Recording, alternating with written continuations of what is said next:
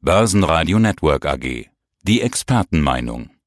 Ja, herzlich willkommen, liebe Zuhörer. Mein Name ist David Yusuf. Ich bin Analyst bei dem Online-Broker IG und dem Portal DailyFix. Von uns erhalten Sie tagesaktuelle News zu den relevantesten Märkten, darunter natürlich auch dem DAX oder zum Beispiel Rohstoffe wie dem Ölpreis.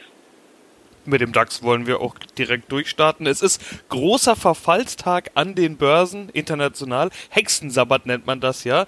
Da ist immer mal so einiges an Bewegung drin. Ich hatte gesehen, du hast heute Morgen dein Marktupdate verschickt mit der Überschrift Großer Verfallstag bremst und stützt zugleich. Das musst du erklären. Ja, ich versuche es mal zu erklären. Und zwar geht es ja in der Regel, wenn wir uns das Ganze auf Intraday-Basis anschauen oder auf eher auf kurzfristiger Basis anschauen. Worum geht es dann am Verfallstag? Es ist so, dass wir uns anschauen, wo das größte Volumen, also sprich das Open Interest der Optionen liegt, die an diesem Tag verfallen, beziehungsweise die Strikes, also bei welchen Strikes das hohe Volumen der Optionen liegt. Und äh, für diesen großen Verfallstag ist es halt so speziell für den DAX jetzt zumindest hier, dass wir ein sehr hohes Volumen an Call-Optionen bei einem Strike von 13.600 haben und ein etwas höheres, aber immer noch ein geringeres Volumen von Put-Optionen mit dem Strike bei 13.000 haben. Da es aber tatsächlich ein großer Verfallstag ist, auch Futures verfallen an diesem Tag, es ist dann schon die Wahrscheinlichkeit dafür erhöht, dass eben der DAX in dieser Woche innerhalb dieser Spanne bleibt. Also das heißt zwischen 13.000 und 13.600.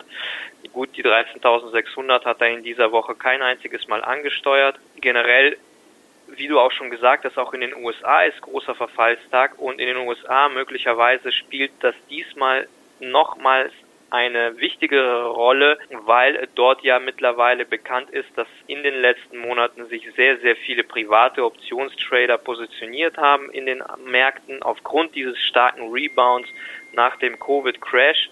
Was bedeutet das aber im Umkehrschluss? Im Umkehrschluss bedeutet das, dass viele institutionelle zum Beispiel Broker oder andere Anleger sich gleichzeitig absichern müssen. Das hat einen nochmal verstärkten Effekt was eben das gesamte Volumen des Optionshandels angeht.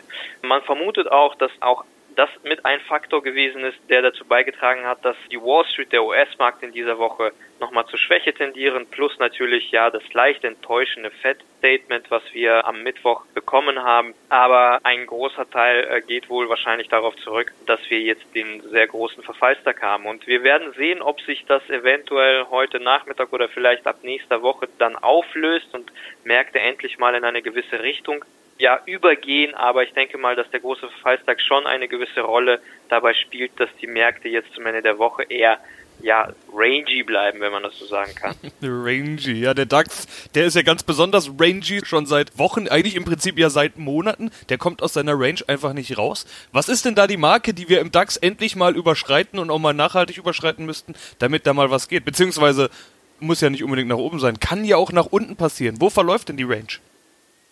Also ich würde sagen, wenn wir uns auf den mittelfristigen Zeitbereich konzentrieren, dann klar befinden wir uns schon seit längerer Zeit, seit ungefähr ja Mitte Juli in einer gewissen Seitwärtsrange. Und es sieht so aus, als würden wir, um aus dieser Range auszubrechen, tatsächlich erstmal die 13.500, 600 ansteuern müssen. Und nach unten hin haben wir die Marke, die jetzt immer wieder gehalten hat, ungefähr 12.750, 12.700 Punkten. Das ist, wenn wir uns wirklich diesen mittelfristigen Bereich anschauen. Wenn wir etwas kürzer in den Zeitbereich runterzoomen, dann würde ich sagen, die 13.300 ist hier die wichtige, um eben diesen letzten Schub vielleicht den 13.600 zu bewerkstelligen. Der fehlt uns halt eben in den letzten zwei Wochen oder hat in den letzten zwei Wochen immer wieder gefehlt, dieser Schub über die 13.300 und nach unten hin wird die 13.000 jetzt immer wichtiger, weil wir uns zwar trotzdem im mittelfristigen Stabilitätsphase befinden, und immer wieder nach unten hin gut unterstützt waren, wandert die untere Unterstützung ein wenig auch nach oben. Und im Moment sieht es so aus, als wäre tatsächlich die runde 13.000er Marke wirklich wichtig geworden, eben dadurch, weil dieser Unterstützungsbereich immer leicht nach oben gewandert ist jetzt in den letzten zwei Wochen. Und ich denke mal, nach unten hin das Verlassen der 13.000 würde wahrscheinlich schon ja mindestens 250 Punkte erst einmal an Downside-Potenzial beherbergen, wirklich in Richtung dieses horizontalen Unterstützungsbereiches bei 750 Punkten, 700 Punkten und darunter könnten wir sogar die 12.500 nochmal ansteuern. Aber soweit ist es noch nicht. Die Stabilität ist noch da und äh, die Bullen versuchen es immer wieder. Insofern ist das ebenfalls schon bereits eine gewisse Aussagekraft. Was steht noch an? Die OPEC Plus trifft sich gerade. Es geht um weitere Fördermengenkürzungen. Wir erinnern uns, dass das Jahr 2020 ja so einige Ölpreisprobleme mit sich gebracht hat. Da war der Crash, der Öl auf Terminbasis sogar in den negativen Bereich gebracht hat. Corona erledigt den Rest. Also die Nachfrage nach Öl hängt natürlich von der Wirtschaft ab. Nach einer guten Erholung seit April gab es jetzt im September plötzlich eine Konsolidierung. David, was ist los im Ölpreis? Ja, der Ölpreis hat in den letzten zwei Wochen auch eine, ja, ich würde sagen, erhöhte Volatilität an den Tag gelegt. Wir haben ja zu Beginn des Monats September tatsächlich diesen Preisverfall gesehen, der eigentlich nicht gewundert hat, wenn wir uns die charttechnische Lage anschauen, hat sich ja der Ölpreis mehr oder weniger seit, ja, könnte man schon sagen, Mitte Juni ungefähr in einem sich verengenden Band entwickelt. Und das spricht halt immer dafür, dass wenn es irgendwann mal einen Ausbruch aus diesem Band gibt, dass diese dann tatsächlich sehr dynamisch und stark ausfallen wird und das haben wir dann eben auf die südliche Seite zum Anfang des Monats gesehen. Es gab diesen sehr starken steilen Einbruch. Natürlich gab es, glaube ich, auch fundamentale Gründe dafür. Das heißt, die Handelsbilanzdaten aus China fielen ziemlich schwach aus, einige Konjunkturdaten fielen schwach aus und die Bestände sahen jetzt auch nicht unbedingt in den USA vielversprechend aus, zumindest was die Benzinbestände anging. Also das heißt, wir hatten kurzfristige negative fundamentale Faktoren, die das Ganze nochmal verstärkt haben. Wenn wir uns nochmal die spekulativen Positionierungen an Terminmärkten ansehen, dann sieht man, dass eben dieser Einbruch in der vergangenen Woche auch damit unterstützt wurde. Das heißt, wir haben einen sehr starken Abbau der spekulativen Long-Positionen gesehen. Jetzt aber haben wir trotzdem einen Anstieg im Ölpreis. Dazu muss man auch sagen, dass ich glaube, dass die Stabilität, die wir in den letzten zwei Monaten im Ölpreis gesehen haben, auch teilweise auf einen ja stark gefallenen US-Dollar mit zurückzuführen ist. Und jetzt ist es aber mit Anfang September auch mit der Erwartung an die Fed, EZB und so weiter noch nicht so wirklich klar, wohin es mit dem US-Dollar zumindest kurz bis mittelfristig geht. Insofern auch das hat eben dafür gesorgt, dass hier eventuell einige das Schiff quasi verlassen haben. Wenn wir jetzt aber speziell auf diese Woche zu sprechen kommen, wir haben ja jetzt wieder diese starke Erholung. Ich habe das zu Anfang der Woche bereits in der Analyse erwähnt. Ich glaube, wichtiger als der OPEC-Monatsbericht, als der IAE-Monatsbericht, den wir in dieser Woche gesehen haben, werden wahrscheinlich eher wieder die US-Bestandsdaten sein, plus auch nochmal das OPEC-Beratungsmeeting, wenn man das so nennen kann, das JMMC-Meeting. Und wir haben, was wir vielleicht nochmal bedenken sollten, ebenfalls ja einige Schließungen immer noch auf Offshore-Plattformen im Golf von Mexiko in dieser Woche oder seit letzter Woche gesehen. Die Produktion wird jetzt wieder langsam hochgefahren, aber ich glaube, das hat ebenfalls eine Rolle gespielt, dass der äh, Ölpreis sich in dieser Woche erholt hat. Das heißt, sehr unübersichtlich das Ganze erst einmal, aber die Bestände und die US-Produktion sprechen weiterhin eher für einen stabilen Ölpreis. Dennoch, wir befinden uns jetzt so langsam am Ende der saisonal stabilen Phase. Das heißt, so Anfang Oktober, Mitte Oktober sollten die Benzinbestände spätestens beginnen zu steigen. Die Rohölbestände könnten ebenfalls beginnen zu steigen. Im Moment werden sie noch weiterhin abgebaut. Aber ich denke mal, das wird sich früher oder später ebenfalls in die schwache saisonale Phase im Oktober ja verändern. Zumindest kurz- bis mittelfristig. Bedeutet für mich auf der anderen Seite, auch wenn wir zum Beispiel die Monatsberichte der OPEC und der IAA berücksichtigen jetzt in dieser Woche, auch diese haben die Nachfrageprognose ein wenig nach unten revidiert für das aktuelle Jahr. Das heißt, einen Nachfrageüberhang im dritten Quartal sollten wir wahrscheinlich nicht mehr erwarten. Ich glaube, dass dieser Anstieg, den wir in dieser Woche gesehen haben, eher kurzfristiger Natur ist.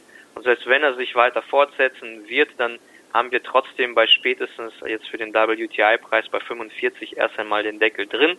Maximal bei 45 würde ich sagen, denn ich denke mal, die saisonal schwache Phase wird dieses Jahr auf jeden Fall eintreffen, Erholung hin oder her. Wir müssen auch bedenken, dass die Erholung, die Konjunkturerholung, die wir im zweiten Quartal gesehen haben oder teilweise jetzt ins dritte Quartal auch, dass sie eher mehr technischer Natur ist. Das bedeutet, dass sie eben im Vergleich zu dem sehr, sehr negativen Vorquartal sehr gut ausfällt. Aber sie ist jetzt nicht unbedingt auf Jahresbasis sehr gut. Also es mag jetzt vielleicht für die chinesischen Daten nicht unbedingt gelten, weil diese ja komischerweise schon fast das Vorkrisenniveau erreicht haben, aber für die übrigen Länder eben nicht. was ein unterstützender Faktor trotzdem immer noch sein kann. Also deshalb erwarte ich auch nicht, dass der Ölpreis sehr stark einbrechen wird, wie es jetzt manche in dieser Woche bereits schon prognostizieren. Einer der größten Unterstützungsfaktoren, glaube ich, aus meiner Sicht für den Ölpreis ist jetzt auch die sehr geringe, also relativ sehr geringe US-Produktion. Und ich glaube, dass sich das nicht wirklich verändern wird in den nächsten Monaten. Ich glaube, dass das schon ein sehr starker Unterstützungsfaktor bleiben wird. Trotzdem jetzt erstmal in den Monat Oktober, November hinein mit vermehrt Schwäche zu rechnen. Ich glaube, wir könnten uns wieder einpendeln, so zwischen ja, 36, 40 US-Dollar. Das ist so meine Erwartung. Und dann haben wir noch ein Thema. Viele Marktteilnehmer, egal ob Vermögensverwalter, Fondsmanager, Trader, Privatanleger, alle sprechen sie zuletzt drüber. Das sind Edelmetalle. Gold läuft schon länger, das wissen wir, auch wenn es da zuletzt eine Konsolidierung gab. Das sorgt jetzt aber dafür, dass die kleine Schwester in den Fokus rückt, also das Silber. Da erwarten viele das größte Nachholpotenzial. Wie siehst du den Silberpreis? Was sagt uns der Chart? Ja, der Silberpreis sieht eigentlich dem Goldpreis sehr ähnlich, zumindest wenn wir uns die letzten zwei Monate anschauen. Er verhält sich weiterhin in einer Konsolidierung. Es gab ja den einen stärkeren Schub aufwärts ungefähr zu Anfang August und dann gab es diesen starken Einbruch, nachdem die langfristigen Renditen in den USA sich etwas steiler entwickelt haben. Und ich glaube, das ist schon ein wichtiger Faktor für den Goldpreis und auch für die, insbesondere für die Edelmetallpreise, auch für den Silberpreis natürlich hier. Und nochmal zurückzukommen auf deine Frage Nachholpotenzial. Wenn wir uns die Gold-Silver-Ratio anschauen, denn sie drückt ja eigentlich aus, wie stark der Silberpreis im Moment den Goldpreis outperformt. Und wenn wir uns die Gold-Silver-Ratio anschauen, dann ist sie schon sehr, sehr stark eingebrochen. Für mich ist das eher ein Zeichen dafür, dass das ein wenig ausgereizt sein könnte und dass wir eventuell einen, ja, korrektive Bewegung vor uns steht, was diese Abhängigkeit voneinander angeht. Ich glaube, dass, also wenn wir jetzt nur rein nach der Charttechnik gehen und einen gewissen Vergleich zu 2008, 2011 anstellen, dann ja, da kann es sein, dass der Silberpreis noch einiges an Nachholpotenzial hat, jetzt längerfristig betrachtet. Aber ich würde das nicht so in den Stein meißeln, weil wir müssen auch bedenken zum Beispiel, dass es im Rahmen dieser Krise auch anders abläuft als in den Jahren 2000, zwischen den Jahren 2008 und 2013.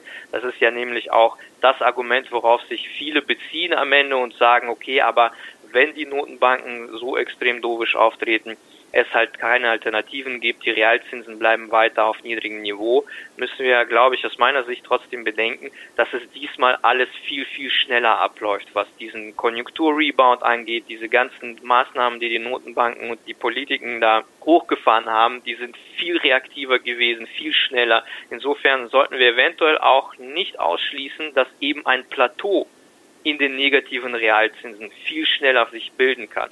Und ähm, eventuell ist das auch der Grund gewesen, warum Gold und Silber jetzt zu Anfang August so stark abverkauft worden sind, weil diese Erwartungen sich so langsam etablieren, dass wir in den negativen Realzinsen vielleicht bereits schon ein Plateau sehen.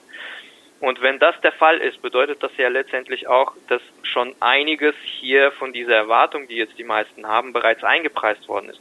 Und der andere Unterschied noch zu der Zeit ist aus meiner Sicht, also dadurch, dass jetzt alles viel schneller passiert, die Reaktion der Notenbanken schneller abgelaufen ist. Dementsprechend, also man sagt, natürlich gibt es, was die Zinsen angeht, keine Alternative, aber wir haben immer noch den Aktienmarkt. Und der Aktienmarkt scheint eigentlich noch nicht wirklich so stark überbewertet zu sein. Also das heißt, eher im Aktienmarkt besteht noch Nachholpotenzial aus meiner Sicht. Und dieser Trade Gold und Silber ist aus meiner Sicht so ein bisschen overcrowded, wenn man das so sagen kann. Und sollten es sich tatsächlich herausstellen, dass der US-Dollar vielleicht jetzt sich erholt. Also ich glaube, das ist einer auf jeden Fall der wichtigsten Stützungsfaktoren für die Edelmetallpreise, auch für Silber und für Rohstoffe insgesamt. Wenn der US-Dollar wirklich weiterfällt, und zwar dynamisch und stärker weiterfällt, dann ja, dann glaube ich, dass auf jeden Fall Nachholpotenzial für Silber noch da ist. Solange dies aber nicht der Fall ist, glaube ich auch, dass sich so langsam Erwartungen etablieren, dass wir ein Plateau bei den negativen Realzinsen gesehen haben und dass es ab hier wahrscheinlich nicht mehr so viel Upside-Potenzial gibt, sowohl für den Goldpreis als auch für Silber. David, vielen Dank für deine Einschätzungen. Sehr gerne, vielen Dank auch. Börsenradio Network AG. Das Börsenradio für Broker.